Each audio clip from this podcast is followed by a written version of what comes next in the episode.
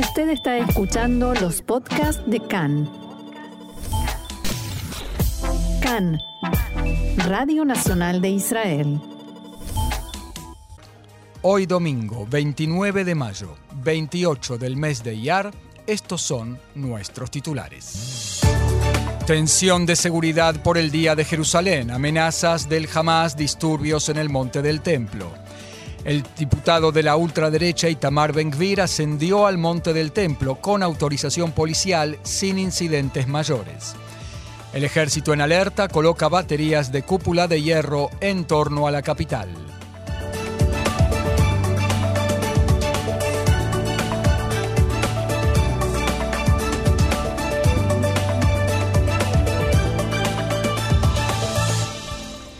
Vamos sin más al desarrollo de la información. Hoy es Yom Yerushalayim, el Día de Jerusalén, y mañana, y desde la mañana de hoy, las fuerzas de seguridad se estuvieron desplegando en la ciudad capital con nutridas dotaciones, que incluyeron 3.000 efectivos solamente en la ciudad vieja y en todos los puntos, incluyendo la puerta de Damasco y en torno al monte del templo los puntos de roce más sensibles. También se desplegaron baterías del sistema antimisiles cúpula de hierro por temor a que se repitan los incidentes del año pasado, cuando las organizaciones terroristas lanzaron cohetes desde la franja de Gaza hacia la capital, lo que constituyó el disparo inicial para el operativo Guardián de los Muros. Anoche, grupos de judíos con banderas de Israel acudieron a la puerta de Damasco y se produjeron allí enfrentamientos. La policía arrestó a varios residentes árabes. Otros festejantes judíos con banderas israelíes concurrieron a otros portales de la ciudad vieja que conducen al muro occidental y el monte del templo y la policía cerró dichas entradas. En el monte del templo, varios palestinos enmascarados se atrincheraron desde tempranas horas de la mañana de hoy en la mezquita de Al-Aqsa, luego de lanzar piedras y petardos desde allí. Efectivos de la policía cerraron con llave las puertas de la mezquita y utilizaron medios de dispersión de manifestaciones. En tanto, el jefe de la policía, comisario general Yaakov Shavtai, concurrió al, al muro occidental para supervisar de cerca el despliegue de la policía con vistas a los eventos de hoy. El diputado de ultraderecha Itamar Ben-Gvir del partido Poder Judío ascendió más tarde esta mañana al Monte del Templo. Apenas entró en la explanada, comenzaron a escucharse gritos de Alá es grande. Antes fue arrestado un judío por rezar en voz alta el Shema Israel, Oye, oh Israel, en el Monte del Templo. Ben-Gvir obtuvo de antemano la autorización policial para ascender al Monte del Templo. En la policía indicaron que si no se producen cambios en la evaluación de inteligencia, Ben-Gvir y otros diputados que lo deseen podrían ascender también. El ascenso de Ben-Gvir al Monte del Templo podría ser visto como una provocación y ya se suman amenazas tanto del Hamas como de Hezbollah y otros factores en el Medio Oriente. A Ben eso le produce más motivación, según dijo en diálogo con Khan. זה מגביר את המוטיבציה, ואני מצפה ממשטרת ירושלים, אגב, לפי הדיווח, אנשים שהתפרעו וזרקו אבנים ועשו כל מיני דברים, הכניסו אותם למסגד. Eso aumenta la motivación. Yo esperaría de la policía de Jerusalén, según el informe, a los árabes que hicieron disturbios, lanzaron piedras y todo tipo de cosas, los metieron adentro de, las de la mezquita. No hay que meter a personas así a una mezquita, hay que arrestarlos, porque hoy tiran piedras eh, contra policías, mañana contra soldados y pasado mañana contra civiles. A la pregunta de si no se está echando combustible a la fogata con visitas así, que podrían provocar cohetes desde Gaza contra Israel, Ben Gvir respondió. זה ודאי שזה יהיה רע מאוד, אבל יש דבר עוד יותר רע מאוד, שאנחנו נבטל מצעדים או נבטל עלייה להר הבית יהודים, כי אתה יודע מה יקרה אריה? היום זה הר Por supuesto que será tremendo, pero más tremendo es que cancelemos marchas, cancelemos ascensos al monte del templo porque hay cohetes, porque sabe qué ocurrirá Hoy es el monte del templo, mañana la puerta de Damasco, pasado mañana dirán que tu casa en Jerusalén no les parece bien y quizás también nuestra presencia en Iafo, Lod y Tel Aviv los va a enojar. No podemos doblegarnos ante el Hamas. También Tzahal, el ejército israelí, se halla en alerta máximo y ha realizado un amplio despliegue con vistas a los eventos del Día de Jerusalén y las posibilidades de disturbios en focos de roce en Judea y Samaria, en la Franja de Gaza y en el norte del país. Fuerzas reforzadas fueron apostadas en la línea verde que divide entre Israel y los territorios de Cisjordania, también frente a la cerca fronteriza con la Franja de Gaza y frente a sus costas. Incluso la Fuerza Aérea está en alerta hoy y ha reforzado el sistema cúpula de hierro en todo el país por temor al lanzamiento de cohetes desde Gaza. Factores de seguridad enviaron a través de Egipto mensajes a la organización terrorista islámica radical Hamas, que gobierna la franja de Gaza, en el sentido de que Tzahal responderá con alto poder de fuego si las organizaciones terroristas lanzan cohetes desde Gaza. Dichos factores pusieron en claro que no hubo ninguna razón para no autorizar la marcha de las banderas en tanto y en cuanto no hay avisos tempranos concretos sobre disturbios o atentados y mientras se pueda resguardar la seguridad de los participantes. Subrayaron que el status quo en Jerusalén sigue inamovible, como lo viene siendo desde hace decenas de años para cristianos, judíos y musulmanes. No habrá marcha de las banderas sobre el monte del templo y no será afectada la libertad de culto. Jamás en tanto amenazó que considera válida toda vía de acción e indicó que está preparado para todos los escenarios. El líder de esta organización, Ismail Anie, eh, que dijo que Israel intenta anular los logros palestinos alcanzados en la anterior vuelta de combates en la franja de Gaza y subrayó que no lo logrará. Las agujas del reloj no se moverán hacia atrás. La mezquita de Al-Aqsa es nuestra, dijo el líder del Hamas. La cúpula de la organización Hamas en Gaza llamó desde todo púlpito posible tanto a los palestinos como a árabes israelíes, a concurrir hoy a la ciudad vieja de Jerusalén y al monte del templo hoy, el día de Jerusalén, para hacer acto de presencia y, entre comillas, cuidar al, cuidar al Aqsa, según dijeron. El líder del Hamas, Ismail Anie, envió un mensaje ayer a la noche en el que escribió que, abro comillas, todas las opciones están abiertas con vistas a la marcha de las banderas que intenta, según escribió, superar los logros de los palestinos, obtenidos en ocasión del operativo Guardián de los Muros. Como parte de los esfuerzos de los palestinos por mantener esos logros, que son crear un vínculo simbólico entre Hamas, Gaza y Al-Aqsa, Muhammad Sinwar, alto jefe del brazo armado del Hamas y hermano del líder del Hamas en Gaza, Ijia Sinwar, fue entrevistado por la cadena Al Jazeera de Qatar y dijo: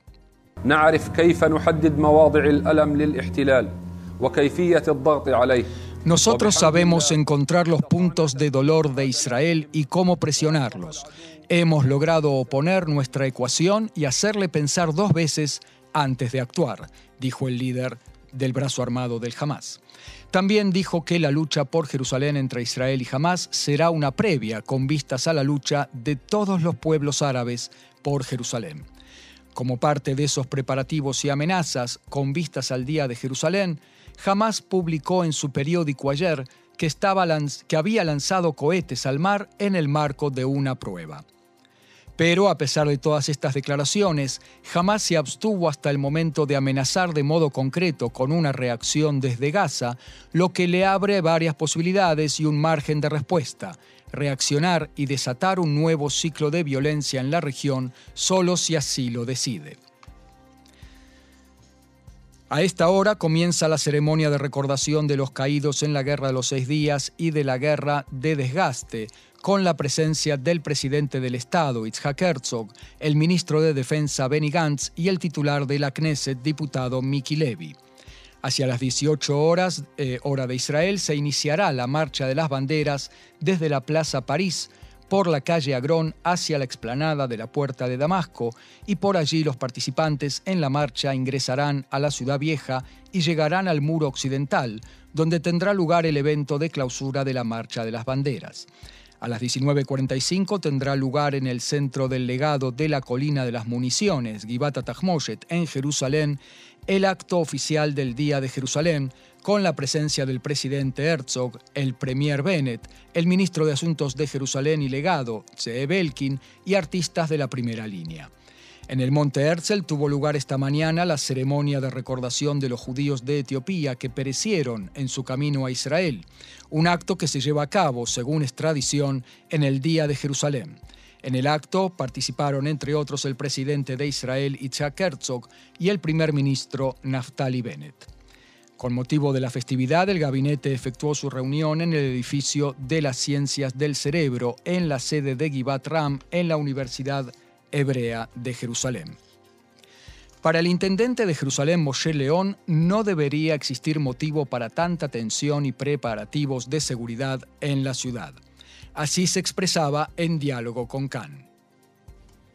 האמת היא שאין שום סיבה. אני חייב לומר לך שקודם כל בירושלים האווירה מאוד מאוד נינוחה La verdad, no hay razón. Ante todo, tengo que decirle que el ambiente en Jerusalén está muy tranquilo y se puede decir festivo. Ayer a la tarde marché en la ciudad vieja hacia el muro occidental inaugurando el Día de Jerusalén con 10.000 adolescentes. Todo ocurrió en paz, todo lindo, alegre. No hay ninguna razón para esas tensiones ni para los titulares. Y así tenemos que continuar porque lo que empieza en Jerusalén se proyecta a todo el país. Preguntado si después de 55 años desde la reunificación de la ciudad en 1967 no creía que la ciudad no estaba realmente unificada debido a la brecha socioeconómica y de desarrollo entre Jerusalén Occidental y Jerusalén Este, Moshe León respondió lo siguiente. קודם כל המטרה שלנו היא לאחד אותה. אני חייב לומר לך שבשלוש שנים האחרונות, כשאני ראש עיר, אני משקיע ביחד עם הממשלה מיליארדים של שקלים במזרח העיר. על מנת להקטין את הפערים שבין מזרח למערב. אנחנו גם בונים מאות כיתות, משהו שפשוט... Ante todo, nuestro objetivo es unificar la ciudad. Por lo menos en los tres últimos años, desde que soy intendente, invierto, junto con el gobierno, miles de millones de shekels en Jerusalén Este para achicar las brechas entre este y oeste. Construimos cientos de nuevas aulas, trabajamos sobre una situación a la que no sé cómo llegamos, a que el 95% de los niños en Jerusalén Este estudien según el programa de la autoridad palestina, un escándalo en sí mismo. Y lo lindo es que los mismos residentes de Jerusalén Este, los padres, se preocupan porque sus hijos pasen al sistema educativo israelí. Es decir, que cuando usted les abre las escuelas y las aulas, de inmediato quieren que sus hijos estudien en ellas, porque el nivel educativo israelí es alto y porque eso permite luego la continuidad en las casas de altos estudios. En el plano político, hoy es el día de un gran examen, no solamente para las fuerzas de defensa de Israel en el plano de la seguridad de todos los ciudadanos, sino también, de hecho, el examen de la madurez de la coalición de Naftali Bennett y Yair Lapid, que están logrando llegar al primer año de gobierno, y eso solo ya es un logro para ellos, pero lo hacen con una enorme inestabilidad. Es un examen de madurez para ver si saben enfrentar la tensión de seguridad con imágenes bastante complicadas que podrían salir hoy de la puerta de Damasco, del Monte del Templo y en general de Jerusalén. Y lo que vimos a la mañana fue quizás solo el comienzo. Este ir entre las gotitas, como se dice aquí en Israel, como pisando eh, despacito, intentando conformar a todas las partes. Por un lado, no arrestar a los vándalos palestinos que lanzan piedras y petardos. Por otro lado, permitir que extremistas como Ben Gvir asciendan al monte del templo. Puede implicar también arriesgarse a una lluvia de cohetes, como lo vimos hace un año. Este gobierno también está permitiendo la marcha de las banderas según su recorrido original, y ello al contrario de lo que ocurrió el año pasado, cuando el gobierno de Israel por entonces bajo Benjamin Netanyahu, sí cambió su recorrido. Quizás no todos los diputados de la oposición lo recuerden hoy. Y eso fue debido a las amenazas del Hamas, las mismas amenazas que escuchamos hoy. Este gobierno decide mantener el recorrido original y, estemos de acuerdo o no, pensemos o no que es una provocación, lo interesante es ver cómo los que se sintieron traicionados por Naftali Bennett por ir a una coalición así, hoy se mantienen callados. La gran pregunta, de todos modos, es cómo se comportarán los demás miembros de la coalición. El Partido Árabe Ram por un lado, Meretz por ese mismo lado, y por el otro Nir Orbach y la gente de Yemina y demás partidos derechistas de la coalición, en caso de una escalada de violencia. Cualquier desarrollo dramático nos podría acercar todavía más al fin de este gobierno, mucho más que los desafíos que pasamos en las últimas dos o tres semanas.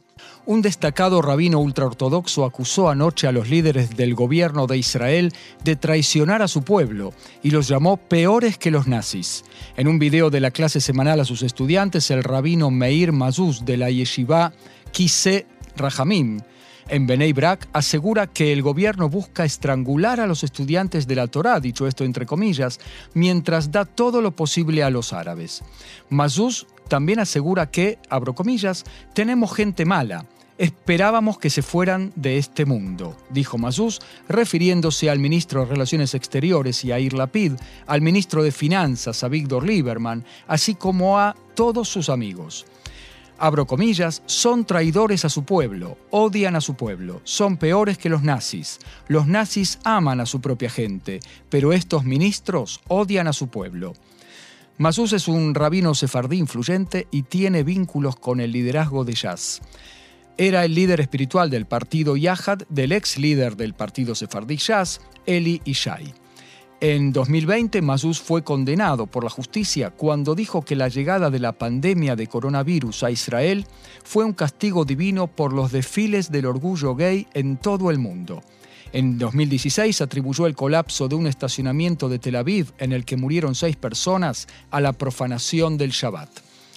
El canciller Yair Lapid escribió en su cuenta de Twitter que su abuelo fue asesinado en el Holocausto y que su padre estuvo cerca de morir en un gueto y agregó, mi, única respuesta a los comentarios del rabino Mazuz es que amo a todo el pueblo judío y deseo al rabino Mazuz un feliz día de Jerusalén, un día de unidad y amor por Israel. En la mañana de hoy, el primer ministro Bennett reaccionó a estas declaraciones en un acto oficial, en el que dijo que, abro comillas, en Yom Yerushalayim, el Día de Jerusalén, no solo celebramos la unidad de nuestra capital, sino también la de nuestro pueblo. En este día nos comprometemos a que Jerusalén no vuelva a ser dividida y el pueblo judío, el pueblo de Israel, no volverá a ser dividido.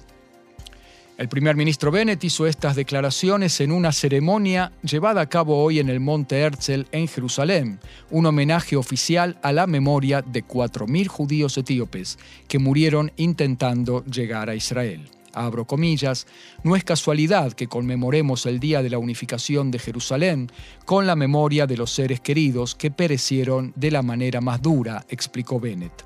Nuestros hermanos y hermanas que marcharon en el agotador camino hacia Israel lo hicieron con el constante anhelo de llegar a Jerusalén, su amada Jerusalén. Se embarcaron en un viaje peligroso y desconocido.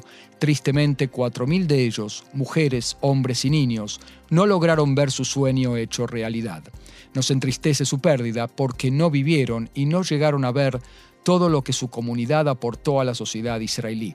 Seguiremos haciendo lo que sea necesario para mejorar y para profundizar el esfuerzo de integración y acompañamiento de los etíopes en Israel. La ministra de Inmigración y Absorción, Prina Tameno Shete, dijo en el acto que no fue una lección fácil la de conmemorar el Día de la Recordación de los judíos etíopes que perecieron en el camino justamente en este día, el Día de Jerusalén pero no hay nada más simbólico en su memoria que el día de la celebración de Jerusalén de oro. Donde termina el dolor está Jerusalén, la capital que ya no es un sueño, y toda una generación israelí nacida en la tierra de Israel lo cumple cada día. Continuó la ministra Yete, es nuestro deber de, eh, continuar educando a las generaciones futuras, a todos los hijos de Israel, sobre la herencia heroica de aquellos que perecieron en el camino Enseñaremos a la generación nacida aquí esas historias, que son tan personales e importantes para todos nosotros.